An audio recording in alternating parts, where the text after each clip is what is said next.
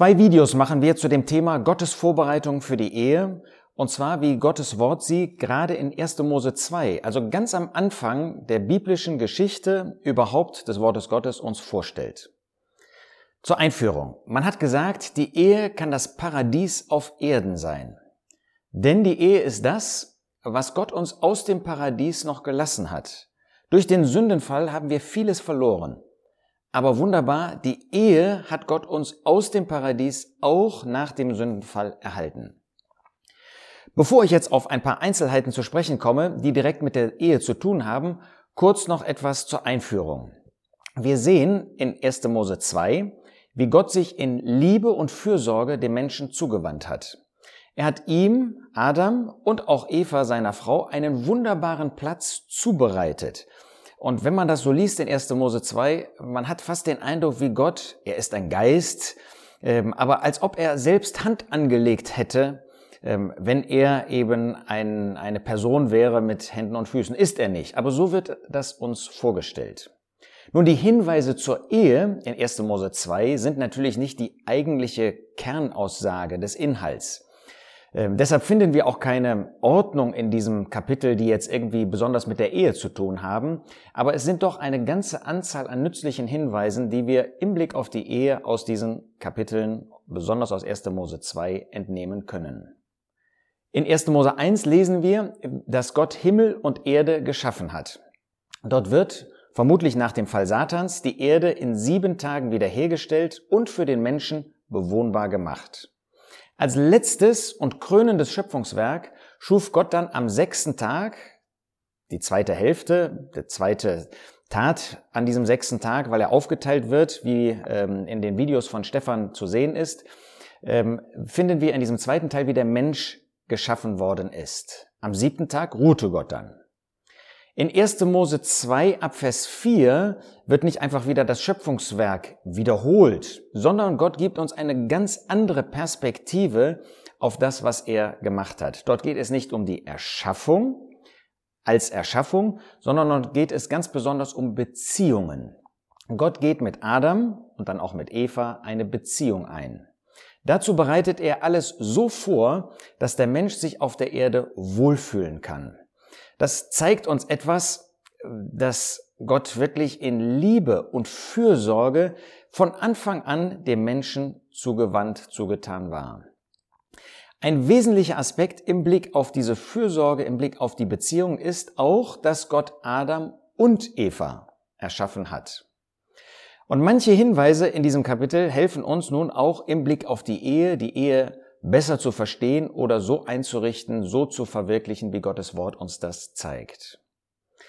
In Vers 18, ich gehe jetzt mal nicht der ähm, Reihenfolge nach vor, in Vers 18 heißt es, und Gott der Herr sprach, es ist nicht gut, dass der Mensch allein sei. Ich will ihm eine Hilfe machen, die ihm entspricht.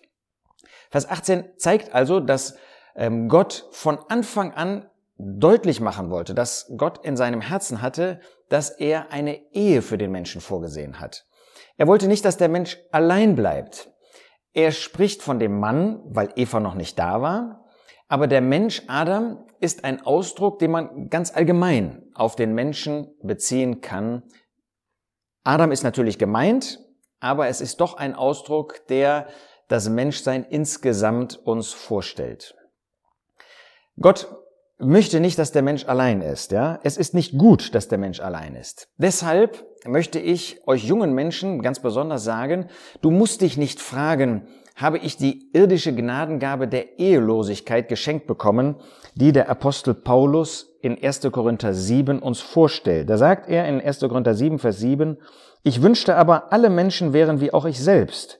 Aber jeder hat seine eigene Gnadengabe von Gott, der eine so, der andere so.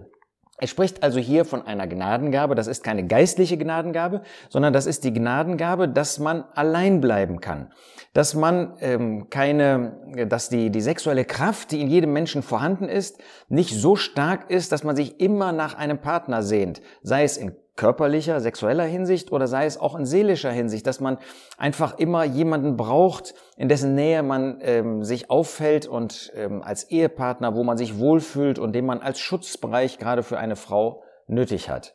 Nein, du musst dich nicht fragen oder nachanalysieren, ist das jetzt eigentlich, hat der Herr für mich das Alleinsein vorgesehen oder äh, die Ehe?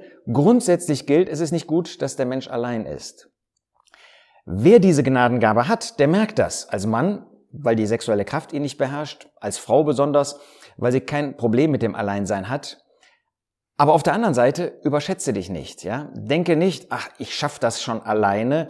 Ähm, wenn du merkst, dass da doch Begierden sind, dass da doch eine Kraft tätig ist, wie Paulus das eben sagt, ja. Es ist besser, ähm, dass man heiratet, als dass man das Problem hat, dass man sich nicht enthalten kann. 1. Korinther 7, Vers 9. Wenn sie sich aber nicht enthalten können, so lasst sie heiraten. Denn es ist besser zu heiraten, als entbrannt zu sein und dadurch in Gefahr zu kommen und mehr als das zu sündigen. Manchmal hört man das Gläubige sagen, wenn sie angefragt werden, wenn man ähm, sie wegen einer Ehe fragt, also ein junger Mann, eine junge Frau, eine junge Frau in dem Gespräch vielleicht mit einem Mann, nein, ich möchte erst noch in die Mission gehen oder ich möchte dieses oder jenes tun. Nun, es ist eine wertvolle Aufgabe, wenn der Herr dir die Aufgabe in der Mission gegeben hat. Ähm, es ist eine wertvolle Aufgabe, wenn du als Frau, als gläubige Frau, als Schwester ähm, deinen Mann in die Mission begleiten kannst. Ähm, aber wir finden in Gottes Wort Brüder auch als Alleinstehende in der Mission. Die Mission und Aufgabe an sich ist aber nicht der Maßstab für das Alleinsein. Das wäre unnüchtern. Also nicht, weil du als Bruder sagst, ja, ich gehe in die Mission, ähm, deshalb äh, muss ich allein bleiben, weil ich diese Missionsaufgabe besser allein ausführen kann. Ähm, oder als Frau. Nein, die Gnadengabe ist die Grundlage des Alleinbleibens, nicht die Aufgabe. Die Aufgabe kannst du mit Hilfe des Herrn so oder so ausführen, aber wenn du allein bleiben sollst, wenn du allein bleiben möchtest, dann ist die Voraussetzung im Allgemeinen, bis auf Sonderfälle, wo du gerne heiraten möchtest, aber durch bestimmte Umstände das nicht dazu kommt, dass du diese Gnadengabe hast und allein bleiben kannst, also diese Fähigkeit hast.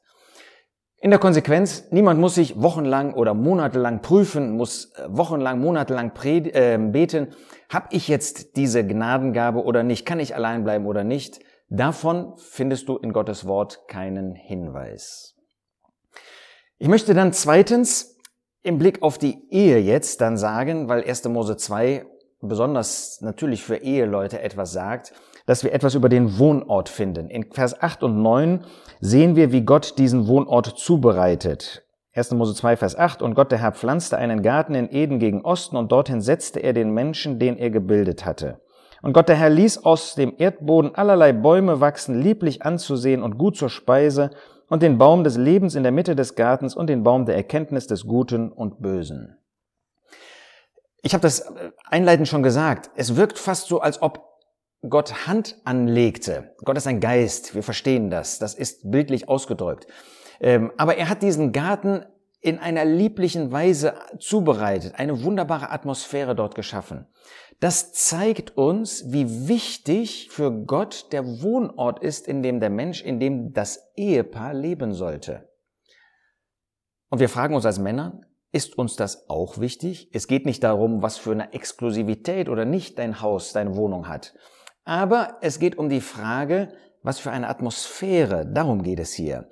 Können da Beziehungen gelebt werden? Was für eine Atmosphäre schaffen wir für diesen Wohnraum?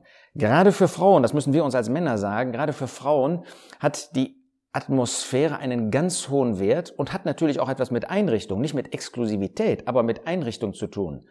Liebe ist eben nicht das zu tun, was man selbst schön oder nötig oder richtig findet, sondern das, was es dem anderen schön macht, was ihm einen Wohnplatz bereitet, der für ihn schön ist. Gott war es das wert. Und so wert, dass er selbst aktiv wurde und tätig wurde für den Menschen, um diesen Platz zuzubereiten. 1. Mose 2 spricht von dem Äußeren sozusagen und damit übertragen auch von dem inneren Auge. Denn Bäume waren allerlei da, schön anzusehen und gut zur Speise. Auch das tägliche Leben von Gläubigen bedarf einer gewissen Vielfalt, um nicht eintönig und langweilig zu werden. Das gilt für den irdischen Bereich genauso wie für das Glaubensleben.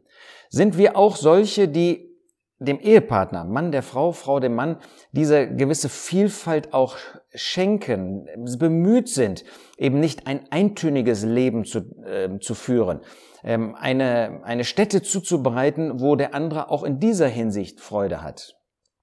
Der Mensch ist ebenso geschaffen, dass er auch sein Auge für Schönes öffnet, dass er Schönes bedarf für sein Auge, das Äußere und das Innere. Das gilt sowohl für Männer wie auch für Frauen, aber in ganz unterschiedlicher Weise. Dafür sind die Ehemänner und die Ehefrauen beide verantwortlich. Vergiss deshalb auch in deiner Ehe, so wichtig und wesentlich und zentral der Glaubensbereich, der geistliche Bereich ist, nicht, dass es bei der Ehe hier auf dieser Erde um einen irdischen Bereich geht, dass du irdisch zusammenlebst und deshalb auch irdisch in dieser Hinsicht für deinen Mann schön sein darfst, es für deinen Mann schön bereiten darfst und du als Mann auch für deine Frau in beiden Bereichen. Aber natürlich in viel tieferem Maß gilt das für den geistlichen Lebensbereich. Ohne Essen geht es nicht. Ja, es waren äh, Bäume zur Speise. Das Sprichwort Liebe geht durch den Magen hat schon etwas für sich. Und das gilt im irdischen Bereich, wenn du als Mann für deinen äh, als Frau für deinen Mann ähm, Speisen zubereiten möchtest, aber das gilt natürlich umso mehr für den geistlichen Bereich. Und da sind wir als Männer, sind wir verantwortlich. Sind wir solche, die wirklich Speise bereiten und dafür sorgen, dass es wirklich Speise gibt, auch für unsere Familien, für unsere Ehen? In 1. Mose 2 finden wir auch Segen und Verantwortung. Diese Bäume waren Segen, aber der Mann wurde und auch Eva damit unter die Verantwortung gestellt, Gott gehorsam zu sein. Gott stellte den Baum des Lebens in die Mitte des Gartens. Das haben wir gelesen, in der Mitte des Gartens der Baum des Lebens.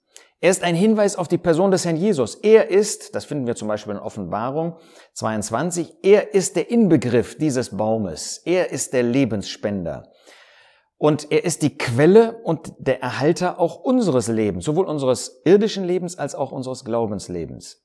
Nur wenn Christus wirklich der Mittelpunkt unserer Beziehungen ist, unserer Ehen, auch unserer Familien, dann werden wir ein gesegnetes Leben führen. Vergiss das nicht, dass der Herr Jesus wirklich dieser Mittelpunkt sein möchte. Aber es gab auch den Baum der Erkenntnis des Guten und Bösen. Und das ist ein Hinweis auf die Verantwortung. Und sei sicher, du, wenn du eine Ehe eingehst, und wir als Eheleute, wir werden Prüfungen erleben. Sind wir bereit, uns diesen Prüfungen zu stellen, diesen Herausforderungen, sie auch zu meistern? Weißt du, es gibt keine Ehe, in der es nicht auch mal Konflikte gibt. Und dann ist die Frage, wie gehen wir mit diesen Konflikten um? Dann in den Versen 15 bis 17 lesen wir davon, dass dem Mann eine Aufgabe übertragen worden ist. Und Gott der Herr nahm den Menschen und setzte ihn in den Garten Eden, ihn zu bebauen und ihn zu bewahren. Und Gott der Herr gebot dem Menschen und sprach von jedem Baum des Lebens darfst du nach Belieben essen. Aber von dem Baum der Erkenntnis des Guten und Bösen, davon sollst du nicht essen, denn an dem Tag, da du davon isst, musst du sterben. Wir haben also zuerst gesehen, da sind Aufgaben übertragen worden. Aufgaben zu arbeiten. Das war für ihn natürlich keine mühevolle Arbeit, erst nach dem Sündenfall. Ähm, aber Gott hat ihm eben eine Aufgabe gegeben. Das heißt, Gott will, will, dass wir Aufgaben wahrnehmen. Aufgaben zu fliehen ist immer zum Schaden. Für den Mann persönlich Du als Ehefrau, wenn du dich um die Familie, um den Haushalt kümmerst, ist das Gleiche so. Das zu fliehen ist immer zum Schaden. Für die Ehe, für die Familie, für unser Zeugnis in der Welt und wenn Gott uns Kinder schenkt, auch für unsere Nachkommen. Ich rede jetzt nicht von unverschuldeter Arbeitslosigkeit, aber man erlebt leider auch immer wieder bei Christen, dass sie faul sind und sogar manche Ausreden bis hin zu medizinischen Gründen, die es ja gibt, aber die manchmal einfach herangezogen werden, um sich zu entschuldigen.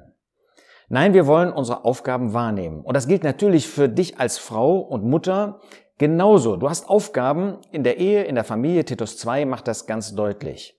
Wir lernen eben dort gerade, dass deine Aufgabe für den Ehepartner ist, für die Familie und im Haushalt. Adam, haben wir dann gesehen, wurde zur, zum Gehorsam ermahnt. Wir Männer sind verantwortlich. Ob wir selbst auch unsere Frauen, unsere Ehen, unsere Kinder und unsere Familien wirklich gehorsam sind. Das vielleicht mal als ein Einstieg in 1. Mose 2. Wir werden dann in dem zweiten Teil sehen, wie Gott die Ehe zusammengeführt hat und wie er dabei auch manche gute, nützliche, vollkommenen sogar Hinweise, weil es Gott ist, gibt, die wir auch heute im Blick auf die Ehewahl und in der Ehe beherzigen sollten.